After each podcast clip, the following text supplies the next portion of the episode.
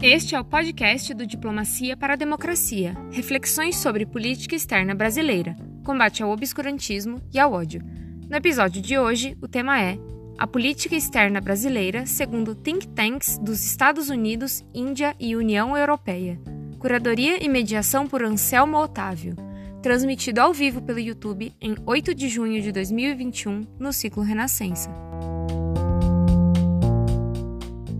Primeiramente, uma boa noite a todas e todos. Meu nome é Anselmo Otávio, eu sou professor de Relações Internacionais da Unicinos. E uh, antes de iniciar a apresentação da mesa, gostaria de agradecer o Antônio, a Letícia e todos e todas que estiveram envolvidos nesse projeto, que é um projeto extremamente relevante, por estar discutindo uma política externa, uma proposta de política externa brasileira cenário pós-administração é, Bolsonaro. Diante desse objetivo geral, ah, eu busquei desenvolver uma mesa trabalhasse especificamente com alguns atores e ah, o modo como a política externa brasileira era compreendida por esses atores. E nesse sentido, ah, o objetivo dessa, dessa conversa aqui, dessa análise, desse seminário, será discutir União Europeia, Estados Unidos e Índia sobre a percepção dos think tanks, desses atores, com relação à política externa brasileira. A escolha desses atores não foi ao acaso, uma vez que quem acompanha a política externa brasileira percebe-se que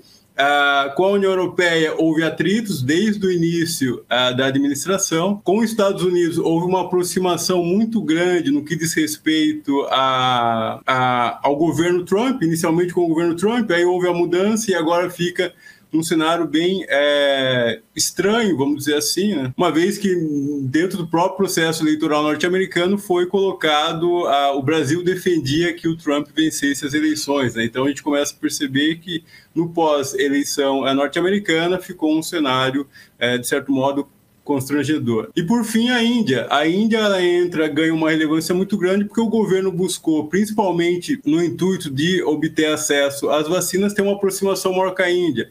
Evidentemente que com a Índia já tinha uma aproximação também em momentos anteriores. E é dentro desse, desse cenário mais amplo que eu tenho a possibilidade de contar com uma grande amiga e dois grandes amigos que trabalham com o tema específico Think Tanks e a Índia, a Estados Unidos e União Europeia. Inicialmente, uh, será a professora uh, Luciana Itkowski que vai discutir para nós uma percepção uh, dos think tanks norte-americanos sobre a política externa brasileira. A Luciana, ela tem mestrado e doutorado em ciências políticas pela Federal do Rio Grande do Sul e atualmente é pesquisadora junto ao GEP da Federal de Santa Catarina. Em seguida, teremos a apresentação do Fernando Matos. Fernando Matos é mestre em Ciências Políticas pela Universidade Federal do Rio Grande do Sul e atualmente é doutorando na Universidade de Hamburgo, na Alemanha. E por fim, o professor Eric Erejek Ribeiro é, trabalhou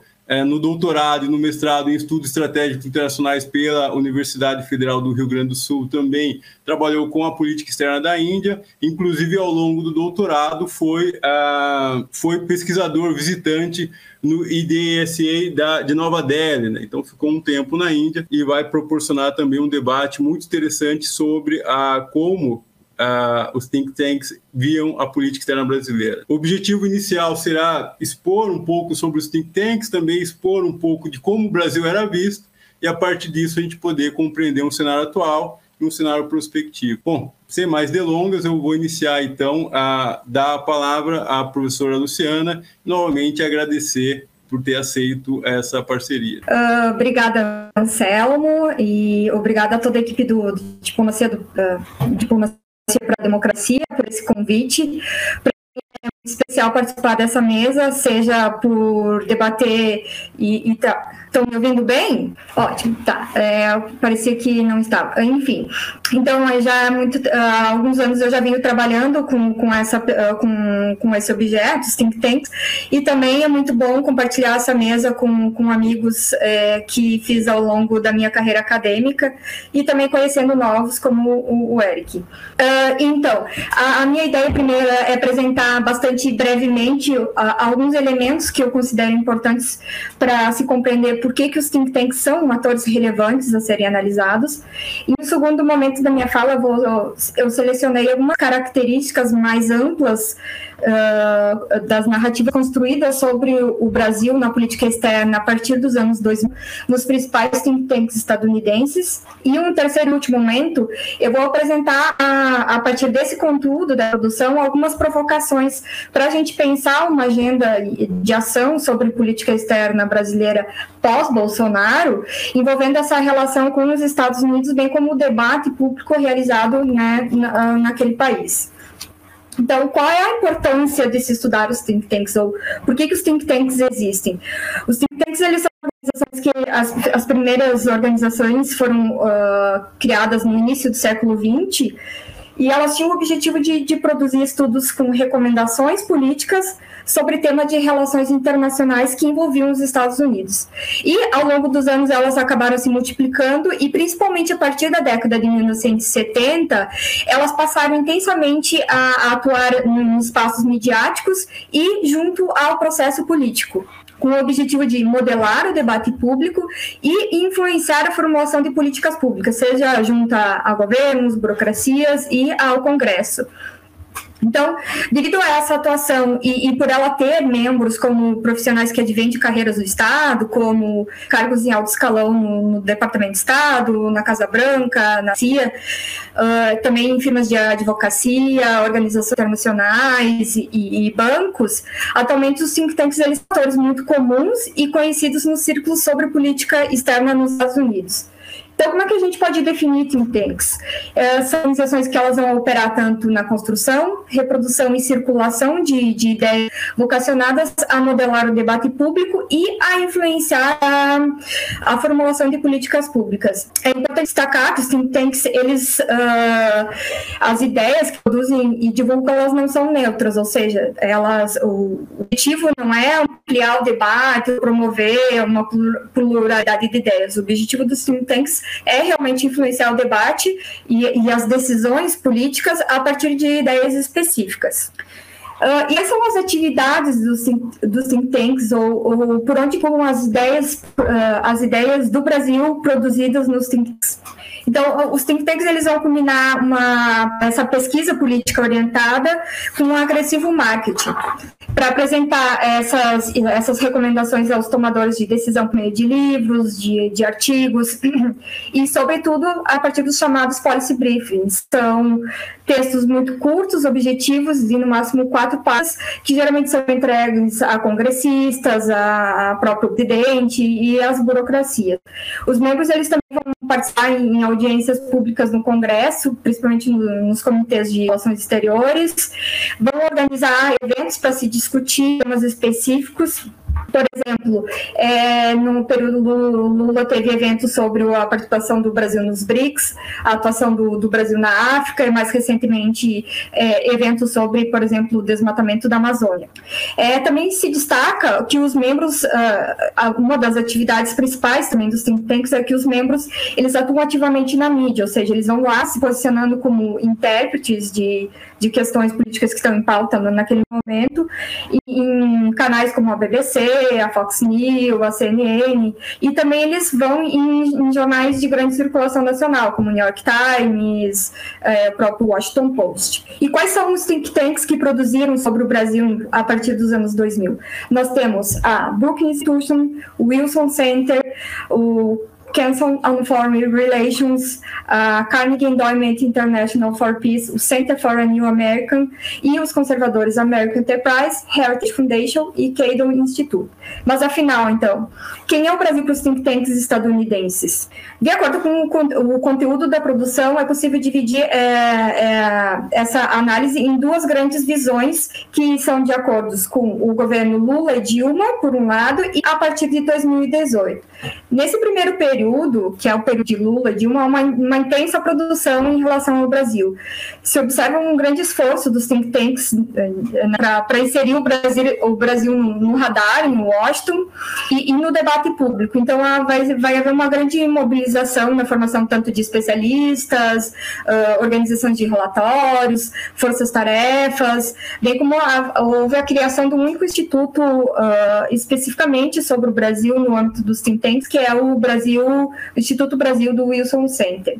Com isso, se observa que tanks, período, eles buscaram aumentar a visibilidade e a produção é, e recomendações políticas sobre a política externa brasileira. Uh, então, a partir desse contexto, os think tanks forneceram diversas análises para se entender esses possíveis efeitos da, da atuação internacional do Brasil na ordem mundial liberal.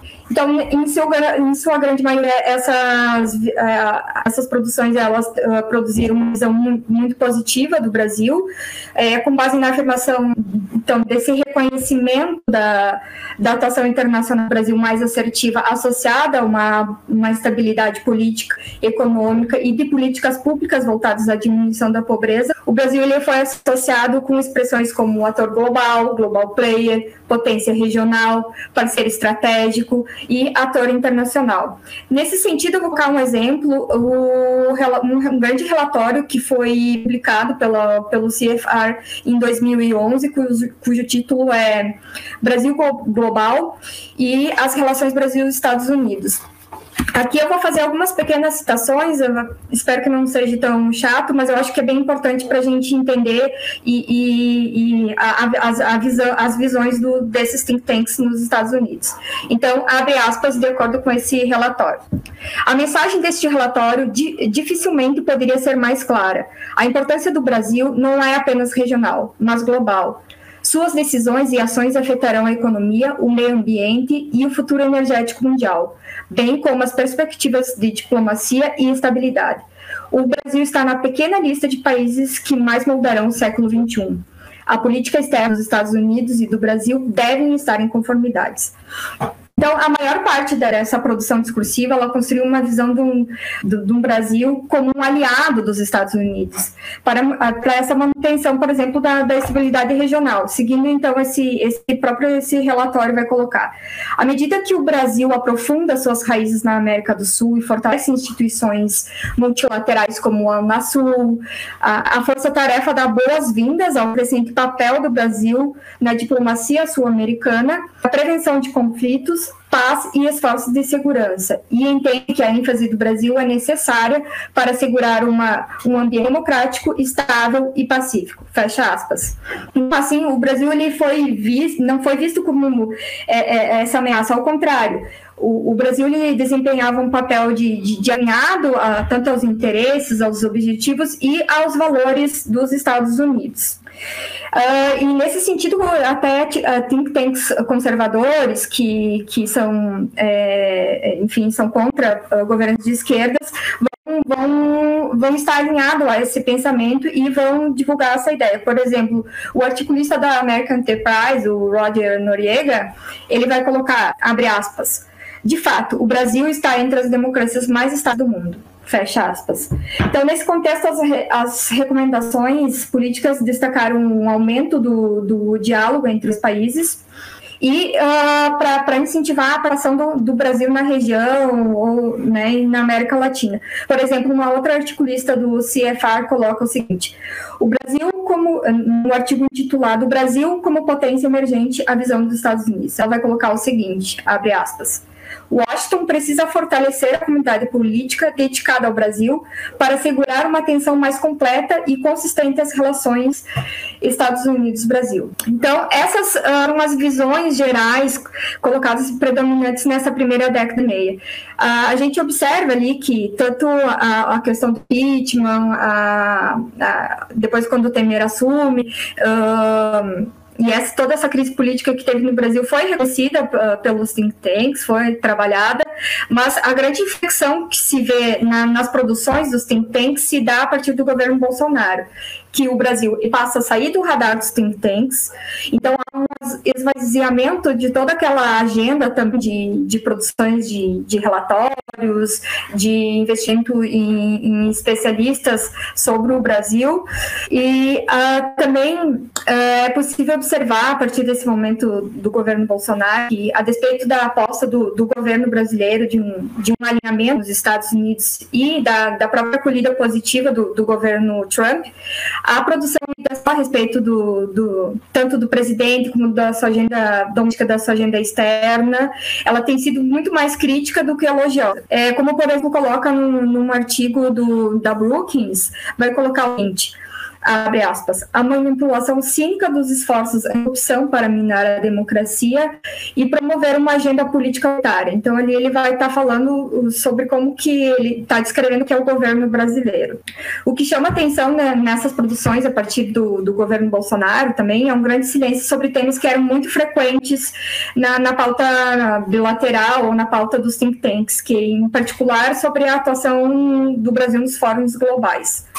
Um outro elemento que se destaca é que, diferentemente registrado no, nesses primeiros, nessa primeira década, nessa primeira década e meia, é que em nenhum momento essa produção ela atribuiu ao Brasil um protagonismo ou uma liderança internacional, como é evidente. E, quais que foram os temas que foram trabalhados nesse período, então, do, do governo Bolsonaro? É, se destaca as reformas econômicas, principalmente nos think tanks conservadores. Então, todos aqueles temas ligados às reformas do Estado e à redução do Estado, elas foram como bem vistas pelo, por esses think tanks. Um exemplo disso pode ser destacado pela, por uma entrevista que um dos artistas da Heritage Foundation, o James Roberts, vai colocar na, na Fox News, né? Que vai, ele vai dar essa entrevista na Fox E aí ele vai colocar o seguinte, abre aspas um desenvolvimento extremamente positivo para o Brasil. Ele tem um novo e bom ministro da Economia, que vai privatizar empresas, fazer acordos especiais com os Estados Unidos. Fecha aspas. Além dessa, dessa pauta sobre reformas uh, econômicas e privatizações, outra, outra pauta bem uh, que, que, esteve em destaque foram as relações bilaterais. Os think tanks mais conservadores, eles uh, estiveram mais identificados, são identificados com o governo Trump, por exemplo, a Heritage Foundation, eles viram nesse alinhamento do Brasil uma oportunidade para se avançar essa agenda de mudança do, do regime da Venezuela, bem como a, uma contenção da China na América Latina.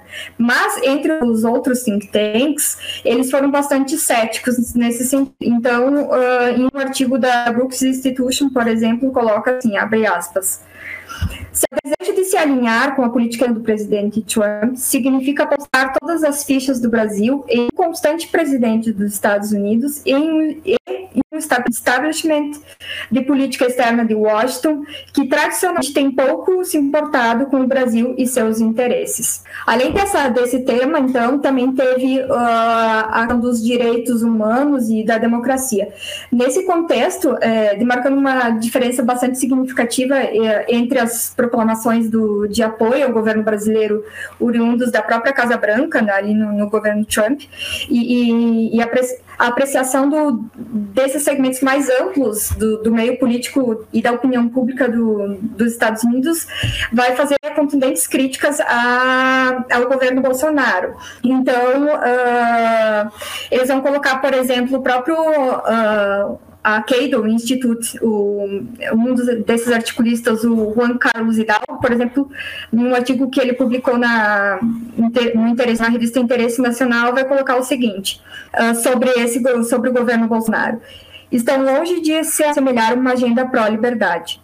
Daí ele vai colocar depois em seguida o seguinte, abre aspas. Bolsonaro tem uma longa história de fazer declarações misóginas, homofóbicas e racistas. Ele é também um admirador da guerra militar. Bolsonaro é um clássico autoritário nos moldes de Rodrigo Duterte das Filipinas, fecha aspas. Ah, então, outra pauta colocada nesse governo Bolsonaro, que é toda uma mudança, é a pauta, a, a política ambiental envolvida no Brasil, e aí uh, há críticas muito severas a, a essa. A, essas políticas desenvolvidas no Rio. E uh, eles vão colocar, vão associar esse desmatamento na Amazônia um apoio do governo, principalmente a interesses comerciais específicos, tanto de fazendeiros como de mineiros. E nesse sentido, eles vão, vão, vão também uh, argumentar que uh, esse, essa política do, do Brasil em relação ao meio ambiente vai trazer consequências, inclusive, para a democracia e a manutenção de projetos anticorrupção no Brasil. Bom, então já vou para minhas considerações finais e trazer algumas uh, também provocações uh, sobre, sobre o que eu apresentei agora. Então, a gente percebe que enquanto na primeira década e meia os think tanks do, dos Estados Unidos haviam descrito o Brasil como um global player, atuante importante em diversas regiões, ou descrito como um próprio um líder regional, desde 2018 a, a produção tem enquadrado o Brasil apenas como um país da América Latina, né? Todos esses uh, falam sobre apenas democracia, direitos humanos, o próprio conteúdo da produção, ela é muito uh, a forma com que ela é colocada é muito tradicional quando se fala sobre a América Latina de forma geral nos think tanks. Também se, se observa que esse alinhamento automático do governo Bolsonaro ao governo Trump não surtiu os efeitos legados pelos próprios promotores desse alinhamento no Brasil, né? Então, na comunidade mais ampla do, uh, de política externa dos Estados Unidos, esse perfil e essas políticas desenvolvidas pelo, pelo Bolsonaro e esse perfil autoritário, esse ataque à democracia, aos direitos humanos e ao meio ambiente, para citar alguns, é, eles foram uh, reconhecidos pela, pela comunidade de política externa dos Estados Unidos e refletiam em incumbentes críticas. Né? Então, nesses termos, o impacto político disso é que os think tanks identificaram que não há nenhuma condição de, de se estabelecer mecanismos de diálogo e de cooperação entre os dois governos. É, Para finalizar, então, só um último ponto, né, é colocar que tanto em relação a essa qualidade da produção e também a, aos próprios temas que estão ligados a esses dois períodos, o que serve é o seguinte, que o, o Brasil ele, ele se tornou um ator relevante para os Estados Unidos e, e, para os think tanks, não porque os Estados Unidos tinham uma preocupação com o Brasil, mas porque o, o Brasil ele portava, se portava como um ator regional e internacional mais assertivo, e isso que levou os Estados Unidos a buscar a estabelecer visões e políticas sobre o Brasil no sistema internacional. Então, uh, finalizo a minha fala uh, aqui e aí espero uh, discussões depois. Obrigada pela atenção. Eu acho que a gente que agradece, Luciana. Muito obrigado pela exposição. Vou passar agora para o Fernando. Fernando, sinta-se à vontade. Muito obrigado, Anselmo. Boa noite a todas e todos que nos acompanham. Agradecer o convite, em primeiro lugar, estar tá aqui também junto com o Luciano e com o Eric, ex-colegas e amigos, e agradecer principalmente ao Instituto de Diplomacia para a Democracia por uma iniciativa tão importante como essa nesse contexto. Um, eu acredito na minha fala, muitos dos pontos que a Luciana trouxe vão aparecer também. Eu vou tentar ser breve e, e trazer algumas questões para a gente discutir em seguida. Eu começo, talvez, apresentando um pouco da minha pesquisa, do contato que eu tenho com o tema do, dos think tanks uh, e também da relevância de compreender esse fenômeno, estudar a produção discursiva desse tipo de ator uh, para compreender a polícia brasileira e para compreender as relações internacionais do Brasil. Hum, e em seguida, então, faço essa mesma divisão que a Luciana propôs de compreender a produção discursiva dos think tanks em dois momentos, basicamente. O momento que o Brasil passou a ser muito mais uh, estudado e, e, e, analisado por essas uh, organizações um, que, enfim, se confrontavam com a política cada vez mais assertiva e cada vez mais propositiva no plano internacional, e num segundo momento, sobretudo agora, uh, desde o início do atual governo, uh, com um comportamento uh, bastante diferente e, obviamente, bastante menos propositivo, muito mais conflitivo também para os parceiros europeus, para a União Europeia, para os países membros do bloco. Eu começo então basicamente narrando qual a minha experiência com essa área, porque eu compreendo que o tema dos think tanks deveria interessar todos que se interessam pela política externa brasileira. Uh, na minha perspectiva, estudar os think tanks nada mais é do que hum, olhar para a realidade, para as diferentes, eh, enfim, facetas da política brasileira e da política externa brasileira em específico, eh, como que através de um eh, o tubo de um caleidoscópio. Então, as diferentes luzes que entram por esse caleidoscópio produzem então um reflexo espelhado lá dentro, nos permitem enxergar aqueles fragmentos que estão lá dentro do caleidoscópio de uma maneira diferente, né? Eu acho que uh, ao estudar os think tanks, ao, ao, tentar enxergar na produção discursiva dos think tanks. Uh, um pouco do reflexo das, ações brasileiras um, no plano internacional, a gente acaba tendo exatamente essa impressão de enxergar diferentes uh, construções, diferentes uh, projeções né, desses fragmentos que são uh, as, as políticas do Brasil e, de uma maneira geral, a realidade brasileira como um todo, porque, é claro, assim, assim como esses institutos também enfim, buscam compreender a política externa, eles se debruçam sobre outras questões Uh, do, da realidade brasileira em geral. Uh, eu não vou me deter muito sobre essas definições conceituais do que é um think tank, o, o do que faz e, e, de como se pesquisa esse tipo de ator, senão para eh, ressaltar alguns pontos que a Luciana já trouxe, de que são todos institutos cuja principal função é não só produzir, produzir e difundir conhecimento, mas principalmente mobilizar esse conhecimento específico, esse conhecimento especializado, com fins de influenciar a formação de política no espaço em que esses atores atuam. Uh, e é claro, think tanks têm um perfil de atuação, um perfil organizacional específico em cada região, em cada país em específico também, uh, e portanto esse fenômeno que a Luciana descreveu nos Estados Unidos assume um caráter uh, um pouco diferente na, dentro do continente europeu, um, e em linhas muito gerais dá para se resumir esse caráter específico do do continente europeu em duas vertentes, por assim dizer, uma vertente mais próxima da vertente dos Estados Unidos, em que os, os institutos têm financiamento próprio, são, um, uh, enfim, independentes do financiamento estatal, por assim dizer, seria a vertente anglo-saxã, e caracteriza muito bem os think tanks do Reino Unido, por exemplo, um, enquanto que uma vertente continental é mais uh, caracterizada, por assim dizer, uh, pelo financiamento estatal, majoritariamente estatal. Então, na União Europeia, diferentemente dos Estados Unidos, é muito comum um, se encontrar institutos de pesquisa, think tanks que têm financiamento predominantemente público. Né? Uh, e, é claro, esses institutos no, na, em todos os lugares, mas na União Europeia também, dentro do contexto europeu também, assumem diferentes formatos. Então, não só um, institutos autônomos com corpo uh, de pesquisadores próprio e tudo, mas também uh, diferentes formatos organizacionais, fundações, por exemplo, um, institutos que fazem parte de uma rede de vários institutos, institutos que são um, que têm a sua sede, são independentes também.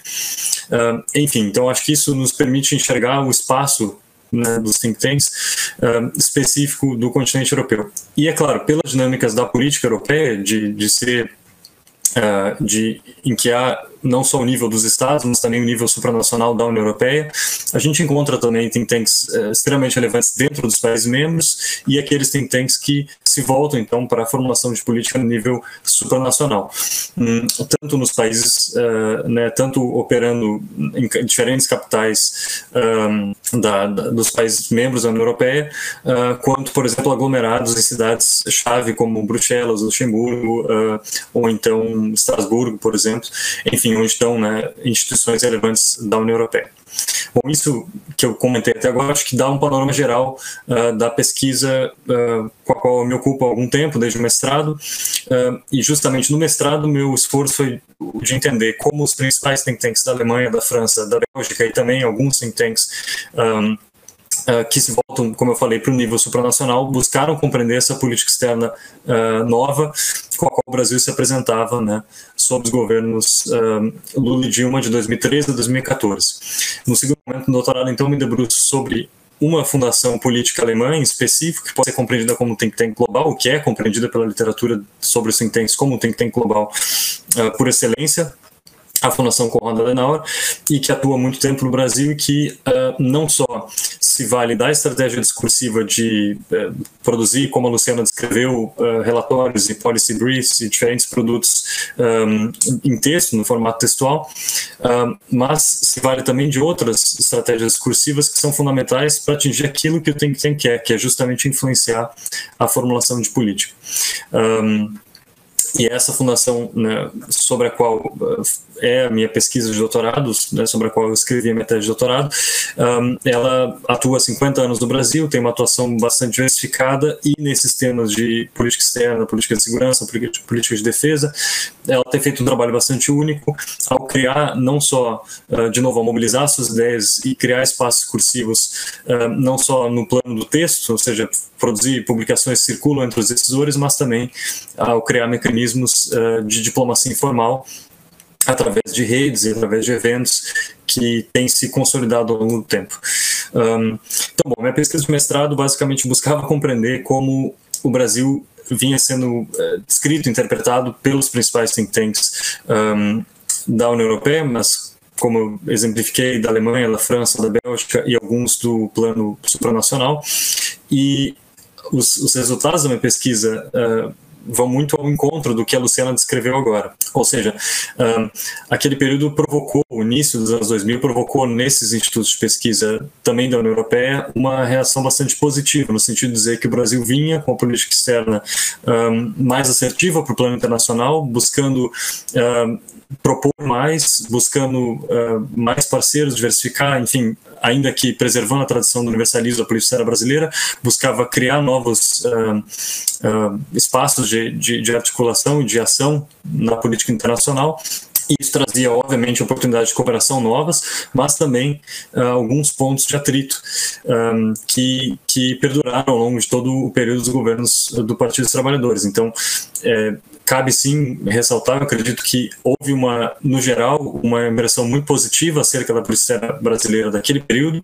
Um, eu não, não faço agora referências literais como as que a Luciana trouxe, mas uh, termos muito similares a esse que a Luciana uh, se referiu, por exemplo, uh, um parceiro a ser tratado uh, como um parceiro responsável, um parceiro à altura dos olhos, um, um, ator responsável no sistema. Então, essas noções todas bastante positivas de que o Brasil vinha para somar no sistema internacional dão a tônica desse discurso, principalmente da produção discursiva dos think tanks alemães que contrapunha a política externa, eh, sobretudo a política externa dos governos Lula, à atuação da Venezuela na região. Esse é um, é um, um fator que era bastante, que, que me pareceu muito marcante à época. Mas também, como eu ressaltei, uma série de pontos uh, de atrito. Eu acho que cabe lembrar, lembrar que a, a década de 2000 trouxe, entre diversas outras coisas, um, o estabelecimento da parceria estratégica com a União Europeia, o estabelecimento de diferentes parcerias estratégicas com outros, com os países membros em específico, e a França talvez seja um, um ótimo exemplo. Um, mas apesar disso, uh, como eu disse, havia pontos de atrito uh, que eram ressaltados pelos think tanks como como problemas a serem resolvidos nessa nova relação entre o Brasil e uh, os países membros e o bloco europeu. É, e talvez o principal pano de fundo desse, é, desse contexto que eu acabo de descrever é justamente a inserção do Brasil via BRICS no sistema internacional. Então, a pergunta natural dos analistas é, né, desses institutos de pesquisa europeus era justamente o que veio o Brasil no sistema junto de China, Rússia, Índia e África do Sul. Uh, e de que maneira cooperar com esse, uh, com esse ator um, ao, uh, enfim, perceber que o sistema internacional ao qual ele aspira não é exatamente o sistema internacional do status quo, o sistema, a ordem liberal atual.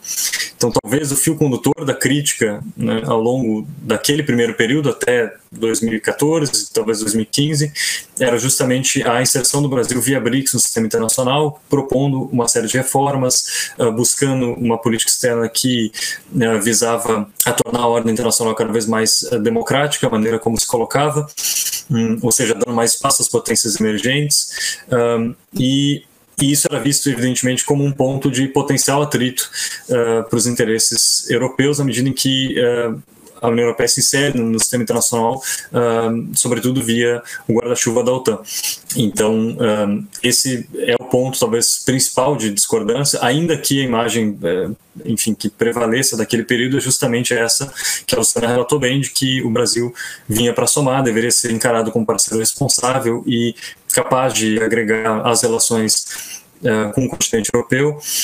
E isso toma uma dimensão bastante. E é claro, acho que uma ressalva que vale a pena ser feita é justamente com, com relação à França. A produção discursiva da França chamava atenção para pontos bastante específicos. E isso interessa também a quem estuda think tanks, de compreender que a produção discursiva desses institutos também uh, reflete muito do que são os interesses do país onde esse instituto está uh, baseado.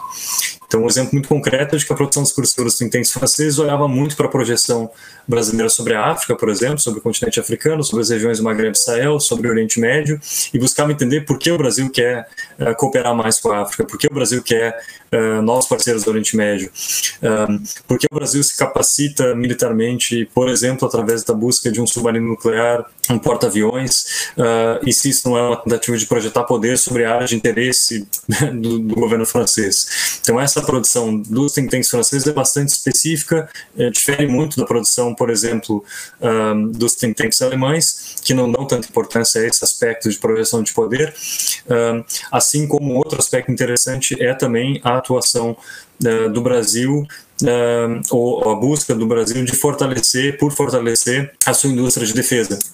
Isso acabou uh, aparecendo muito entre as, nas publicações de think tanks franceses, que, por óbvio, têm interesses né, muito mais uh, assertivos na indústria de defesa e, e, para os quais uh, interessava muito compreender por que o Brasil também buscava afirmar uh, né, uma posição muito clara no mercado internacional de armamentos e, e, e, por aí vai. Então a noção do ingressante no mercado de defesa aparece muito nas produções daquele período. Mas bom, feito esse primeiro uh, panorama da produção discursiva daquela época um, e conectando agora com o momento atual, um, talvez uma das as principais diferenças, eu acho que se vão muito ao encontro do que a Luciana uh, relatou com relação aos think tanks dos Estados Unidos, ou seja, uh, fica evidente que o Brasil perde uh, relevância para esses atores, como um, para esses para os países europeus para o bloco europeu como um todo sob o governo Bolsonaro, não só pela postura do presidente, mas também pelas, pela conjuntura brasileira de alguns anos ainda que antecede, inclusive a eleição do Bolsonaro, mas eu acredito que dê para sintetizar a produção discursiva uh, dos think tanks europeus sobre o governo Bolsonaro em três atos, em três momentos. Um, a conjuntura antes das eleições e, enfim, durante as eleições e logo após ali uh, o, a definição de que Bolsonaro havia ganho e, e, e que o novo governo brasileiro seria, no, novo governo brasileiro seria justamente uh, presidido por alguém como ele, um populista de extrema direita, alguém que tem um histórico já marcado por ataques, enfim, à democracia, aos direitos humanos é, entre uma série de outras características, é óbvio.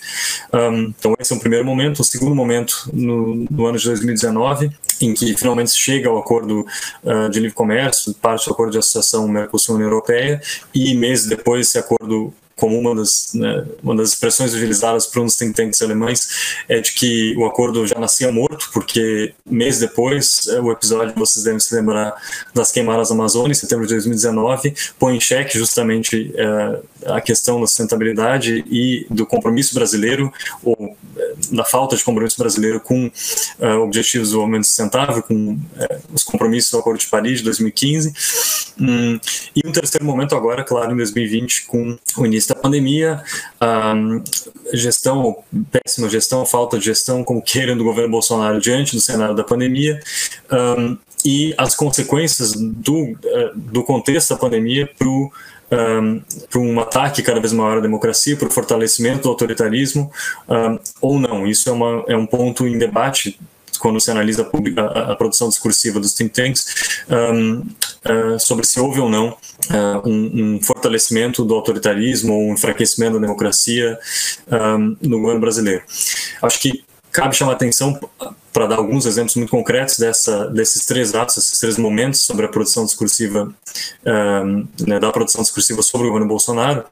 Um, por exemplo, algumas visões, um, ainda em 2018, de que valia a pena abordar a nova administração uh, pela lógica do benefício da dúvida de que se sabia muito sobre o histórico do, do então candidato e, e, e recém-eleito, à época presidente da República, Jair Bolsonaro, sobre os ataques à democracia, aos direitos humanos, comportamento errático, uh, mas, uh, segundo uma das publicações uh, do Instituto Alemão, por exemplo, é, vale a pena abordar o governo pela lógica do benefício da dúvida, ou seja, esperemos o governo começar a funcionar e, e, e, façamos então o nosso juízo sobre se esse governo será um governo de cooperação ou não. Um, Cabe ressaltar também a publicação de 2019 da Fundação Conrado Adenauer no Brasil, ressaltando que é possível cooperar sim com o governo Bolsonaro, isso com o Ministério recém-formado, e agora sim cito é, literalmente as palavras da época da publicação, no caso, de que o governo era então eh, montava, né, a administração Bolsonaro montava um governo ambicioso, eh, aspas aqui, um governo ambicioso que pode promover com seriedade as reformas urgentemente necessárias uh, no Brasil. Então, esse, essa lógica do benefício da dúvida me parece marcar bastante a produção desse conjunto de think tanks uh, com os quais eu, eu, eu, trabalhei nos últimos anos. Um, isso um primeiro momento. Um segundo momento, então, é claro, entra o tema forte do meio ambiente, da questão das queimadas e também associado, óbvio, ao tema do acordo uh, de livre comércio Mercosul-União Europeia. Um, e os institutos de pesquisa assim, corretamente ressaltam, claro, os interesses agrícolas do, do bloco europeu, sobretudo da França, da Irlanda, da Áustria, uh, como um dos motivadores das críticas uh, ao governo brasileiro, mas, é claro, chamou atenção ao, ao, ao, a péssima, enfim, atuação do Brasil no campo uh, da, do desenvolvimento sustentável e, sobretudo, do, do, da Amazônia. E, então a produção discursiva desse momento, 2019, chama atenção justamente para um acordo que nasce morto, como eu falei, um acordo que nasce comprometido e um passo que foi muito celebrado pelo governo brasileiro, mas que do lado europeu poucas, eh, poucos atores europeus gostariam de celebrar esse acordo, dado o histórico, né, que, o histórico não, mas a, a realidade que se mostrava ao mundo todo das queimadas, ataques eh, sistemáticos a, a, aos órgãos de governo e de Estado que, que lidam com a questão do desmatamento, o INPE, basta lembrar a série de eventos de 2019 e também de 2020 nessa área, uh, especificamente da, da Amazônia e das questões ambientais. Uh, e por fim, como eu falei, no último momento, agora mais recente, com o início da pandemia, uh, os think tanks se debruçam então sobre a gestão absolutamente errática e, e, enfim, enfim, não vou, vou, me abster agora nesse momento de fazer de elencar vários adjetivos que me vêm à cabeça, mas do governo brasileiro diante da pandemia uh, e ressalta, claro, não só o aspecto de que o Brasil passa a ser uma ameaça para o resto do planeta ao se comportar tão mal com a gestão da pandemia, mas também para outras questões ainda mais fundamentais, por exemplo, a questão uh, de, do Estado Democrático de Direito e outros temas que eram tomados como uh, dados para o cenário brasileiro, sobretudo naquele primeiro momento dos anos 2000 e 2010, um, é, passam, todos esses, esses aspectos passam a ser questionados e os analistas, então, desses think tanks passam a, a, se questionar em que medida também o autoritarismo não vem de mãos dadas uh, com, com o vírus eh, da Covid-19. Então, é, é, interessante ver uma das expressões que se usa textualmente nos artigos que eu analisei foi justamente o vírus do autoritarismo se espalha na América Latina, em que se usa o caso do Brasil como exemplo uh, principal de um governo que, ao gerir muito mal a pandemia, também busca, enfim, enfraquecer as instituições um, de Estado, as instituições, enfim, do jogo democrático. Um, eu acredito que dê para falar muitas outras, uh, dê para descrever mais aspectos dessa produção discursiva dos think tanks e um, eu acho que de uma maneira geral, o que cabe ressaltar é justamente a importância de analistas de política externa, de pessoas interessadas por relações internacionais e por, por, pela política externa brasileira, se debruçarem sobre esses atores, compreenderem quais são os interesses, como a Luciana falou, as ideias não são neutras, os objetivos ali estão muito claros de formulação de política, de um, um, ajudar uh, determinados interesses a se tornarem uh, pautas políticas. Então, ao analista de relações internacionais, cabe, antes de tudo, fazer uma análise dessas produções, compreender em que medida elas têm sucesso, ou seja, em que medida os think tanks influenciam a tomar a decisão e, é claro, tentar também participar desse debate, ao compreender, mas também ao responder e a fazer a sua contribuição para a produção discursiva do Brasil, chegar também nesses atores e, e, e conseguir compor esse, esse caleidoscópio de narrativas e caleidoscópio de discurso que eu, ao, ao qual me referi lá no início. Uh, passo a palavra agora para o Eric e, e, fico à disposição para a gente seguir esse debate na sequência. Oi, Eric. Bom, primeiramente, Fernando, Opa, obrigado, obrigado pela palestra. Vamos lá, Eric, pode, pode iniciar. Boa noite, pessoal. Queria agradecer esse convite especial para estar aqui com vocês hoje discutindo um tema tão importante. E começar então é, falando sobre como é o ambiente think tanks lá qual a influência que eles têm na, na formulação de políticas na Índia. É, ao exemplo do caso americano e europeu, na Índia, os, os, think tanks foram formados há várias décadas atrás, talvez não tão antigos assim, mas já na década de 60 os primeiros começaram a surgir e eles sempre tiveram uma relação muito próxima com o governo, no sentido de que o governo sabia que não dá para tu pegar todas as ideias para políticas públicas só de dentro das instituições e da burocracia, né? Porque existe uma hierarquia ali dentro, existe, enfim, limitações naturais é, dentro da, das instituições tradicionais do Estado. Então, os tanks foram criados com esse objetivo, justamente por não ter, ter uma autonomia maior para discutir qualquer tema que eles tivessem interesse é, se criou esse ambiente né, de sugestão de fora para dentro e que ao longo do tempo também é, foi começando a ser gerido por entes privados que financiam think tanks mais recentes e inclusive a Índia nos últimos anos é, um dos think tanks que, que eu trabalhei em conjunto, né, o ORF, ele acabou de abrir uma, uma, filial em Washington, nos Estados Unidos. Então a Índia agora entende que seus think tanks podem inclusive influenciar a formulação de políticas em outros países, né? Enquanto aqui a gente ainda não tem uma visão muito clara de qual é o papel dessas instituições. Né? Então, no caso indiano, principalmente em temas de, de, de, de comércio, investimentos, tecnologia, é, no setor de segurança e defesa também, de diplomacia, todos esses setores, os think tanks têm uma atuação muito forte e fazem seminários com integrantes de governos do mundo inteiro é exatamente para existir esse diálogo entre a sociedade civil e as instituições de cada país, né? Então, passando por uma contextualização breve aí de como eram as relações do Brasil com a Índia antes do, do governo Bolsonaro, né? É, principalmente a partir da década de 90 e 2000, começou a haver uma, uma sintonia maior, é, principalmente em regimes multilaterais, né? Cooperação na Organização Mundial do Comércio. Os países têm interesses muito comuns, o Brasil e a Índia, por serem grandes países emergentes, né? Desde aquela época. A questão da quebra das patentes farmacêuticas também foi uma parceria muito forte do Brasil com a Índia. Nos anos 90, houve a formação do IBAS, né, junto com a África do Sul em 2004. Uh, ah, houve também a formação do G4 com o Japão e a Alemanha para a reforma do Conselho de Segurança da ONU em 2005. O Brasil e a Índia assinaram uma parceria estratégica em 2006, que foi uma das primeiras dos dois países. E também surgiu o Grupo BRICS em 2010 é, que foi um grande marco aí desse novo momento de, digamos assim, de frenesia em torno da multipolarização do mundo, digamos assim, né? Mas apesar dessas iniciativas uh, eminentemente diplomáticas, digamos assim, em setores específicos, a questão da distância geográfica, da baixa circulação de pessoas entre os dois países e uma interação econômica que ficou aquém das expectativas, principalmente porque a, a Índia se compara muito à, à China, né?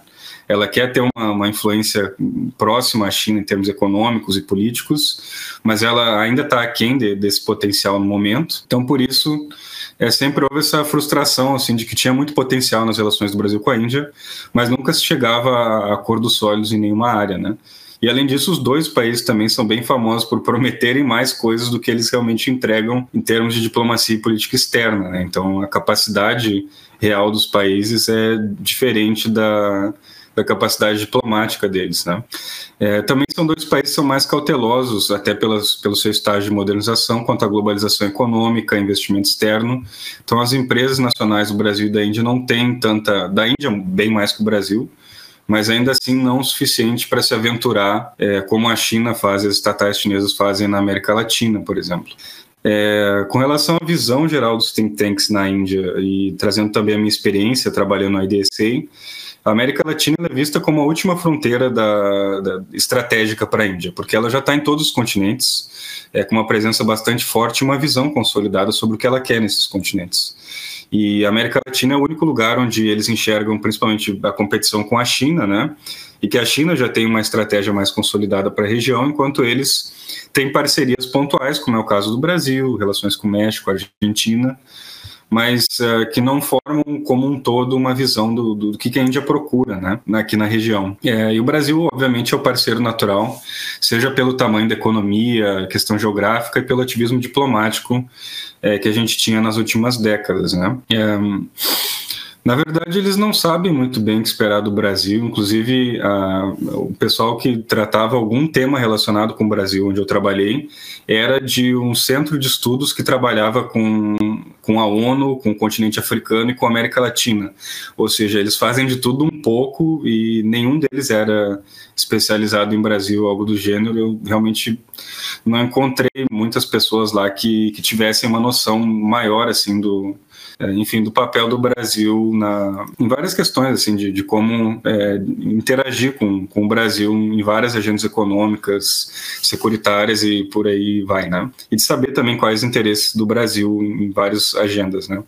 E por isso até é, o papel da, da embaixada brasileira lá, com quem eu também trabalhei por um tempo, né, informalmente, é muito muito importante, muito muito importante, é uma embaixada muito técnica, profissional eles faziam bastante eventos. O embaixador André Aranha do Lago é, teve uma, uma postura muito importante de, de, de tentar revitalizar esses laços, né? É, de trazer várias agendas concretas de cooperação bilateral para além dessas agendas uh, diplomáticas que os dois países têm, né? Ou seja, trazer hum, essa afinidade natural que os países têm, não tem muitos conflitos bilaterais entre eles, para ter uma agenda é, concreta, né?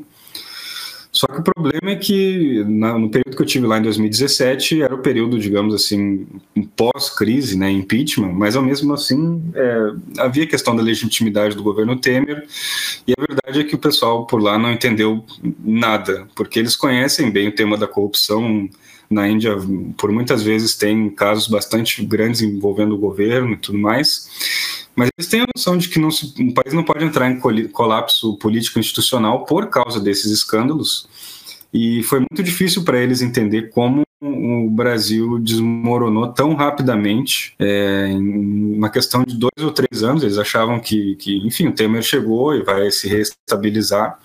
Eles realmente não, não conseguiram compreender o colapso político institucional brasileiro e a chegada do Bolsonaro ao poder né? Mas eu acho que isso até a gente teve bastante dificuldade em entender, né? Como esse fenômeno aconteceu, só depois ficou mais claro as razões, né? E do período que eu estive lá, eu voltei também em 2019, né? E fiquei até, enfim, início da pandemia, quando eu tive que voltar. É, sempre teve muito interesse em saber se o Brasil queria revitalizar o IBAS, porque é o interesse deles ter um parceiro, é, digamos assim, como igual para o continente africano, além da, da própria África do Sul, mas enfim, uma potência externa que tem capacidade de, de fazer acordos de cooperação e de atuar no, tanto no desenvolvimento africano, como também em agenda de segurança coordenada para a questão marítima, por exemplo, que é muito cara à Índia. Né? A Índia tem um projeto hegemônico bastante forte para o Oceano Índico, e vê o Brasil, digamos, como outra face disso no Atlântico Sul, né? na questão de, de enfim, balancear a influência de potências tradicionais é, no continente africano, e também na questão do Conselho, da, da, do Conselho de Segurança, das operações de paz, e como esses dois países poderiam ter uma, uma agenda coordenada também nesse sentido. Né? O Brasil e a Índia são países que, que defendem a não intervenção, somente em último caso, em último caso, né? Bem diferente do, da postura que a gente viu aí, bastante ativista, né? De intervenções militares, eh, seja via ONU ou via OTAN, das potências tradicionais. E também tem interesse no IBAS para diversificar as coalizões para além do BRICS. Né? A Índia apostou sempre muito no BRICS, mas ela acha que a, China está cada vez mais dominando a agenda do BRICS, e por isso ter o IBAS como uma carta na manga seria importante também para equilibrar essa influência chinesa dentro do BRICS. Então, eles tinham muito esse interesse, mas eles não enxergaram isso nem no Temer e muito menos no Bolsonaro, que não tem nenhum interesse no continente africano, para ser bem sincero, né? Então, uh, ah, para entrar no governo Bolsonaro, né, o primeiro ponto é que tem muito pouco constrangimento estrutural, como o Anselmo falou. É, existia essa afinidade ideológica bastante forte entre o, Modi, o Narendra Modi, né, o primeiro-ministro indiano, continua lá, está no segundo mandato, e o Donald Trump, é, mas não do nível Bolsonaro, Donald Trump, que era um alinhamento automático. Na verdade, a ideia da Índia é ser um parceiro estratégico preferencial dos Estados Unidos, mas impede igualdade. Né? Então, eles viram que, como o Bolsonaro também tinha uma relação próxima com o Trump, bom, o caminho está aberto para haver uma, uma triangulação aí e para eles alinharem assuntos, inclusive em relação a uma postura é, de balanceamento com a China na Ásia e tudo mais. Então poderia haver um espaço para o Brasil ter uma diplomacia mais alinhada com a Índia nesse sentido. Só que o Bolsonaro acordou muito tarde nessa agenda de política externa, porque ele focou demais nos Estados Unidos, na União Europeia, Israel, Hungria e outros países aleatórios do leste europeu, e ele esqueceu que, que não ia sair muita coisa disso, como os colegas já comentaram, exatamente porque a visão da opinião pública e mesmo dos governos é muito negativa em relação à ideologia dele e ao que ele prega em termos de valores, né?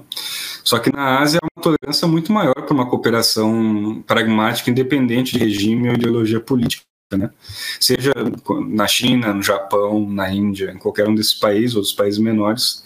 Então, é, na minha visão, pelo menos, havia uma janela de oportunidade muito forte para o Brasil, já que não ia sair muita coisa uh, no Ocidente, que ele finalmente olhasse para a Ásia com, com, digamos assim, o carinho necessário, com a atenção necessária. Né? E só no final de 2019, né, com quase dois anos de mandato, ele fez a primeira viagem dele à Ásia, depois que o Mourão já tinha ido à China, né, para resolver contenciosos diplomáticos da época, né, apagar o fogo, né.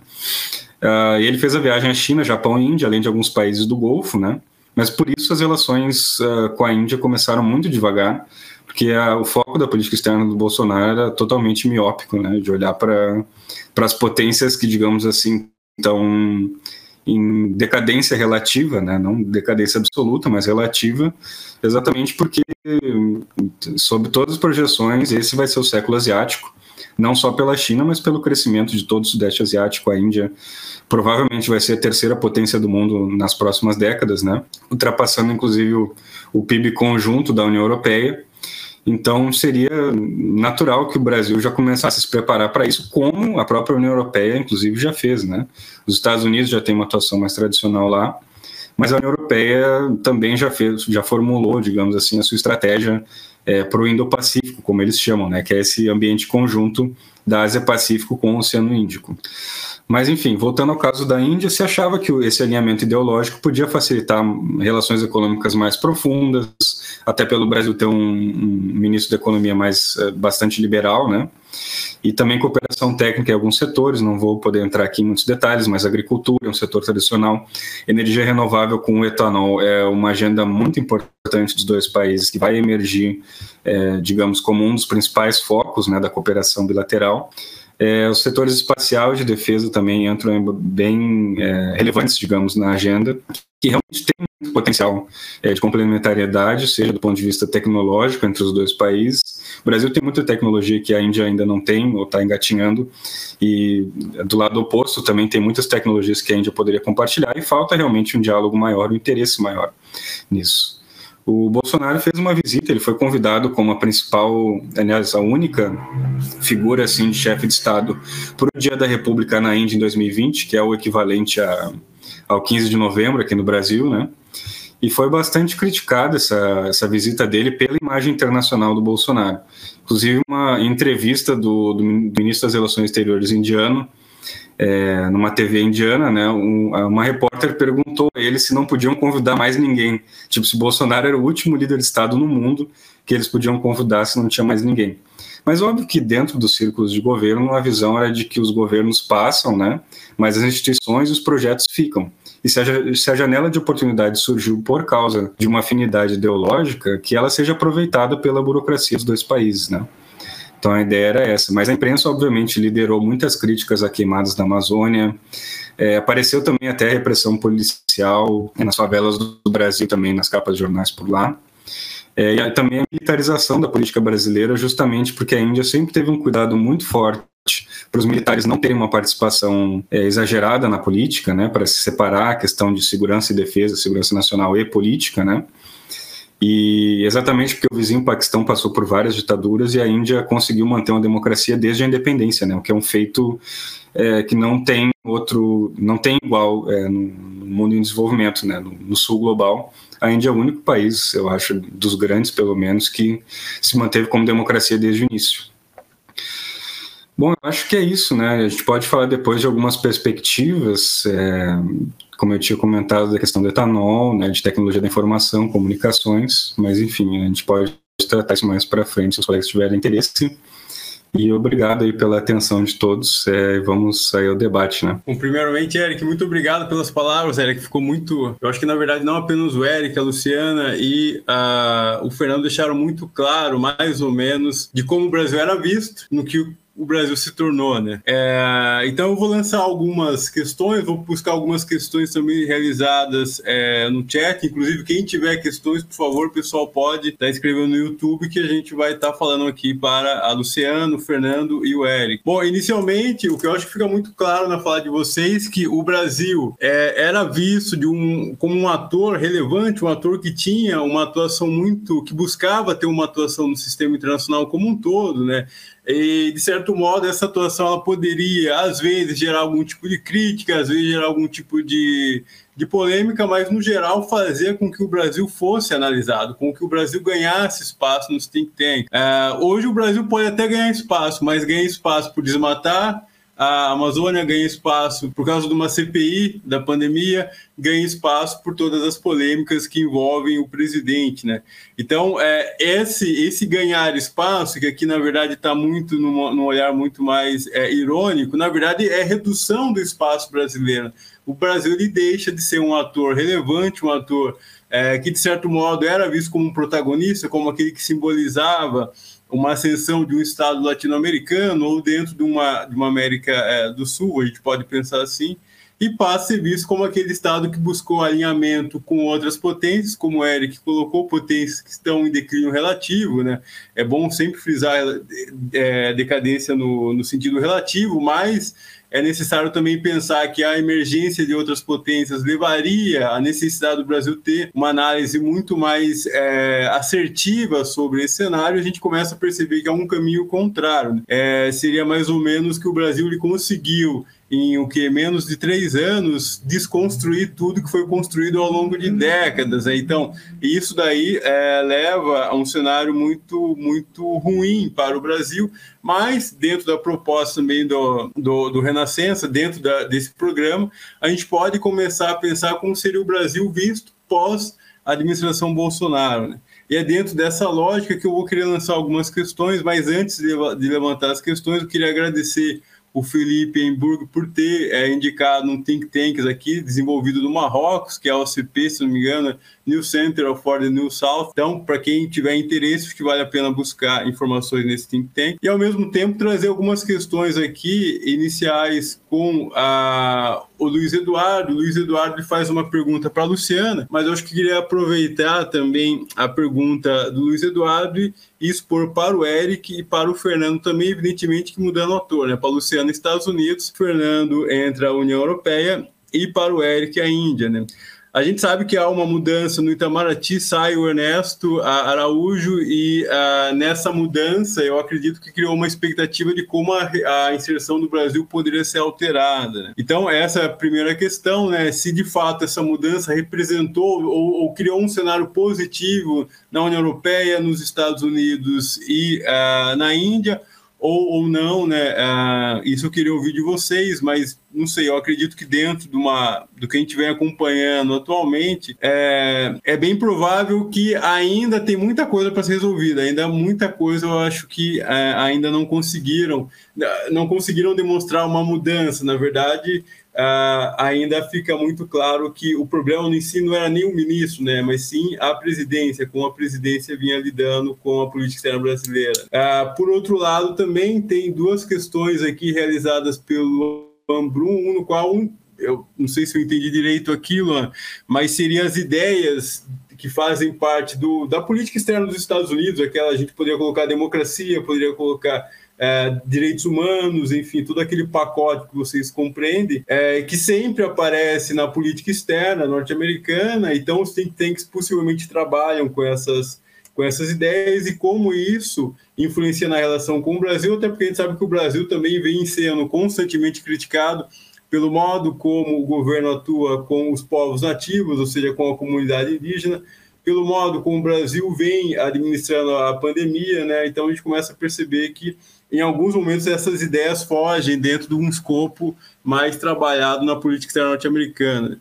E por fim, dentro dessa primeira rodada aqui, é, uma pergunta da Letícia sobre como que vem é, sendo compreendido a, a, CPI da pandemia. Né? Evidentemente que, e aí aproveitando a pergunta da Letícia aqui também, é, eu acho que em si não apenas a CPI, né? A CPI como, o, como a, uma iniciativa que busca compreender tudo o que vem acontecendo aqui no Brasil com relação à pandemia, mas sim como governo, como o governo brasileiro é, foi demonstrando ao longo dessa dessa CPI que, em vez de buscar resolver, na verdade tentou, às vezes, fugir, trazendo uma Copa América, ou às vezes polemizar, criando discursos contra a os membros que pertencem à CPI. Então, inicialmente, são essas perguntas, são esses questionamentos, e a gente vai realizando um debate aqui, pessoal. Então, eu acredito iniciar com a Luciana, pegar a ordem. Então, Luciana, depois Fernando, depois Érico. Uh, uh, obrigada pelas perguntas, e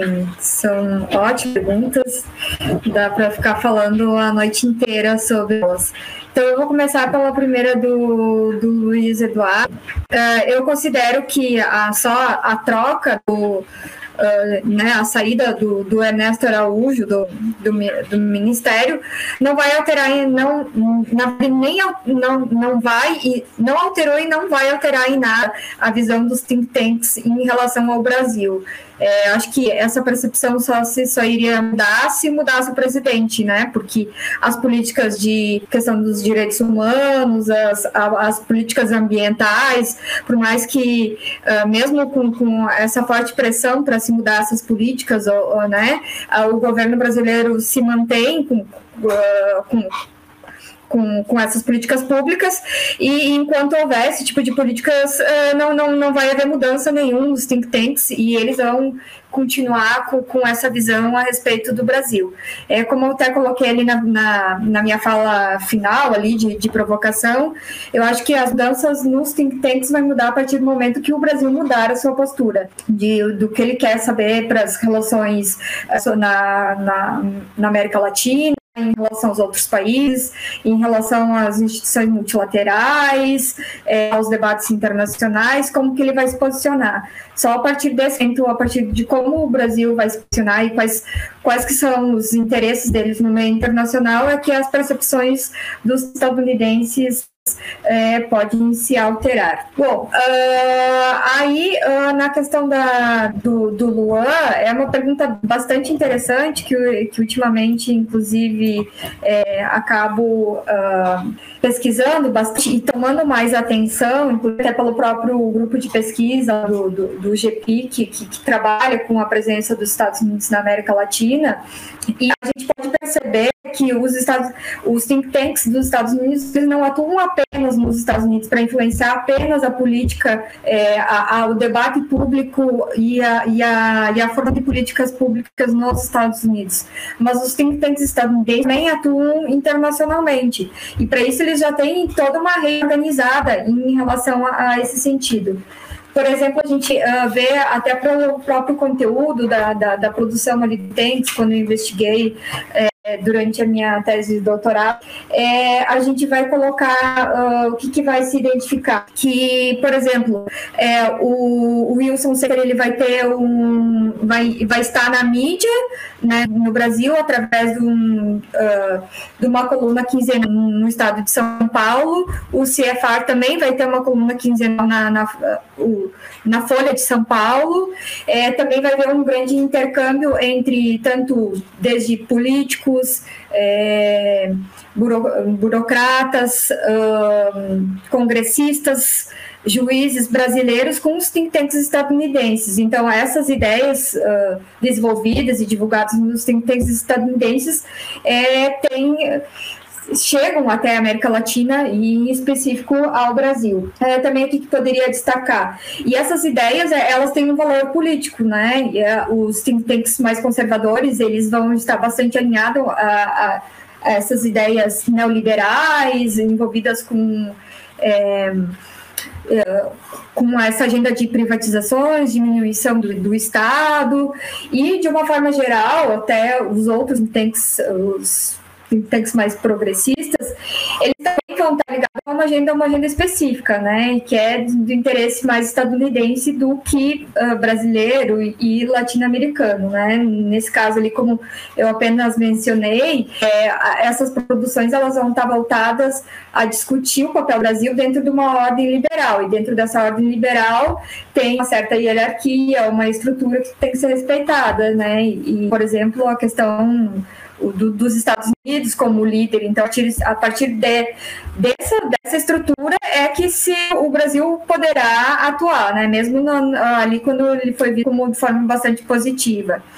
Uh, e aí vai a pergunta própria, que acho que daí se encaixa na própria pergunta da, da Letícia, que ela perguntou sobre como que, vamos dizer, o Covid, né, as ações políticas públicas do Brasil em relação ao Covid estão sendo debatidas nos think tanks.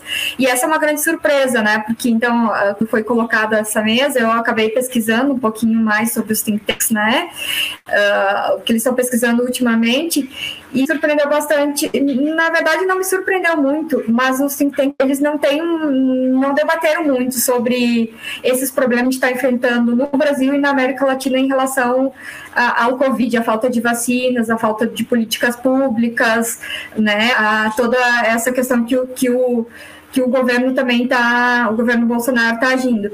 E uh, uma das minhas ideias em relação a isso, e, e, aí que vem a questão de que os think tanks eles não são neutros e eles não estão interessados em todas as políticas. Para os think tanks estadunidenses, talvez não seja importante discutir, não é uma agenda relevante discutir os problemas do Brasil, que o Brasil está, está, está tendo, né? Que, para o Brasil é relevante, para o povo brasileiro é relevante uh, saber sobre o Covid, porque temos quase 500 mil mortes, né?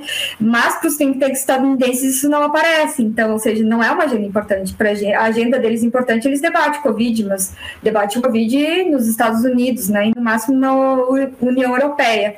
Então, acho que fica também esse questionamento, assim, para saber como são agendas também selecionadas, né? Não, não, é, não são todos problemas, e esses problemas advêm dos interesses dos Estados Unidos, não dos interesses latino-americanos. Por isso também a importância do Brasil se colocar uh, internacionalmente, saber quais são os seus interesses internacionais. Não sei se consegui responder. Que é isso. Não, foi perfeito, foi perfeito, Luciano. Muito bom, muito bom. Passar para o Fernando agora, Fernando. Legal. Eu não vou ter resposta para todas as perguntas, mas eu começo por essa do Ernesto Araújo. Embora não tenha aparecido isso nas publicações que eu analisei, com relação à troca do ministro, o que aparece um, em algumas das publicações é justamente o perfil do ministro escolhido pelo Bolsonaro e, enfim, a maneira ridícula, por assim dizer, com que ele se comporta diante de uma série de temas extremamente sérios e relevantes. Um, por exemplo, a questão do coronavírus. Então, um dos artigos entrava mais em profundidade uh, na verbo verborragia do ministro, do ex-ministro, com relação ao coronavírus, a maneira como a China instrumentalizava a Covid uh, para, enfim, assegurar sua hegemonia. Então, assim, uh, o que aparece com certeza bastante é essa essa figura, enfim, ridícula de novo do ministro como alguém que está aquém, aquém do mínimo que se espera de um ministro uh, das relações exteriores de um país da estatura do Brasil. E o esforço intelectual ali era basicamente tentar entender de onde vinha e como podia ter vingado um ministro como esse uh, numa administração de um país, uh, de novo, como, como o Brasil, que venha sendo um parceiro sério com o qual a relação se pautava na base da confiança. Eu acho que esse é o ponto, talvez, fundamental uh, da diferença entre o primeiro momento que a Luciana, eu e, e o Eric tocamos né, das relações do Brasil com esses, com esses três atores, que é justamente a principal commodity na diplomacia, que é a, confiança. Então, se ao longo de todo o período, né, até, enfim, todo o tumulto que se instala no Brasil de 2016, talvez um pouco antes, enfim, e isso que o Eric também transmitiu, de que os países, né, os parceiros, muitas vezes não compreenderam exatamente o que aconteceu, quais foram as dinâmicas profundas que levaram ao impeachment da Dilma, a ascensão de alguém como Temer, a virada em 180 graus do governo, um, enfim.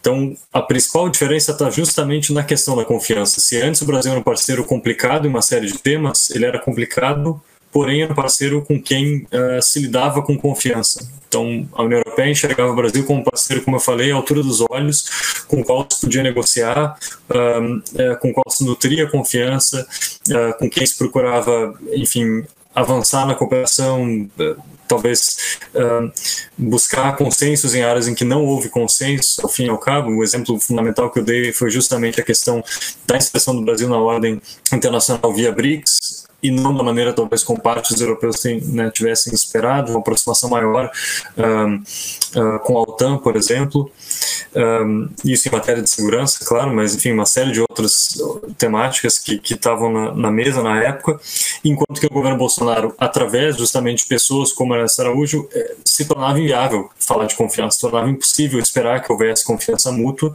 uh, com alguém que não compartilhe o mínimo de, de pressupostos de análise, não compartilhe o mínimo de visões de mundo, e, enfim, não compartilhe o mínimo da, do raciocínio mesmo, né, da maneira de, de compreender a realidade uh, pelo que ela é, pelo que é possível depender dela, né. Enfim, então, de novo, a, a, questão que aparece, sim, nas publicações que eu analisei é justamente essa, essa é, figura é, lamentável do ex-ministro um, enquanto, enquanto alguém com quem se relacionar, alguém com quem, a quem se dirigir uh, nas relações com o Brasil. Com relação à Covid, eu não encontrei, por ser talvez um tema muito recente, nada, nenhuma referência com relação à CPI da Covid ah, especificamente, mas, uh, como enfatizei na minha fala, tem bastante produção sim sobre a maneira como o governo Bolsonaro um, enfim, geria muito mal, tem gerido muito mal a resposta à pandemia e as consequências que isso vem tendo para o sistema, uh, para a democracia brasileira, óbvio, para não falar para a vida das pessoas, para a qualidade de vida né, no país, mas também para o sistema político brasileiro, para a qualidade da democracia, para as instituições, para as relações civis eh, civil-militares. Então, eh, essa dimensão da Covid como um instrumento, como um, um contexto que facilita o avanço autoritário de um governo que já tem uma disposição, uma predisposição autoritária, isso aparece e parece muito. Há discordâncias entre os autores, é evidente, e, e isso ficou para mim muito claro entre os think uh, alemães, que por hora enxergam que não há enfraquecimento da democracia, por outro lado alguns institutos, uh, ou enfim, alguns autores em alguns institutos ressaltam uh, que há sim um incremento de, de aparatos autoritários, de, de, práticas autoritárias pela administração uh, do atual governo, mas uh, com relação especificamente à CPI da Covid, eu não encontrei nada por enquanto. Acredito que tenha, mas claro, isso implica fazer uma pesquisa ainda mais aprofundada.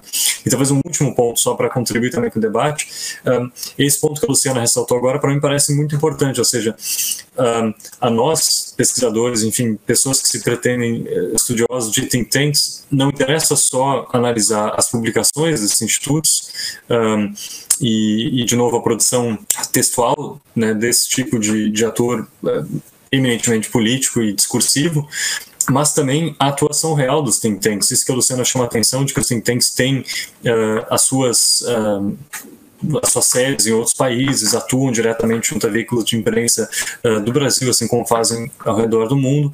Isso, na minha visão, é extremamente importante para quem pesquisa as relações internacionais do Brasil, para quem pretende contribuir para esse debate no Brasil. E é um esforço que eu tentei fazer um pouco na minha tese, foi justamente compreender como um desses think tanks globais, a Fundação Conrad Adenauer, vem atuando na prática no Brasil, criar canais de diplomacia informal, ou seja, muito além da produção discursiva textual desses atores, há também uma, uma, uma, uma enorme produção discursiva por outros canais, a criação, por exemplo, de espaços discursivos, um, na criação e fortalecimento de redes de atores, um, evidentemente atores que compartilham dos pressupostos, dos, dos interesses, por vezes também evidente trazendo, trazendo autores, atores, perdão, de outras que tenham outras visões para debater, para tentar uh, construir consensos e prevar. Então, uh, isso eu acho que interessa muito a todos que se interessam por esse tema, que é buscar compreender não só o think tank como produtor de texto, produtor de uh, policy briefs e por aí vai, que tentam influenciar a política, mas também como atores políticos que atuam e buscam influenciar na realidade de uma forma muito palpável, seja, como eu falei, através de, é, do estabelecimento de sedes em outros países e, e, e do corpo a corpo com, com políticos e pessoas é, influentes nesses países nos quais eles atuam. Uh, da minha parte, acho que é isso. Passo para o Eric.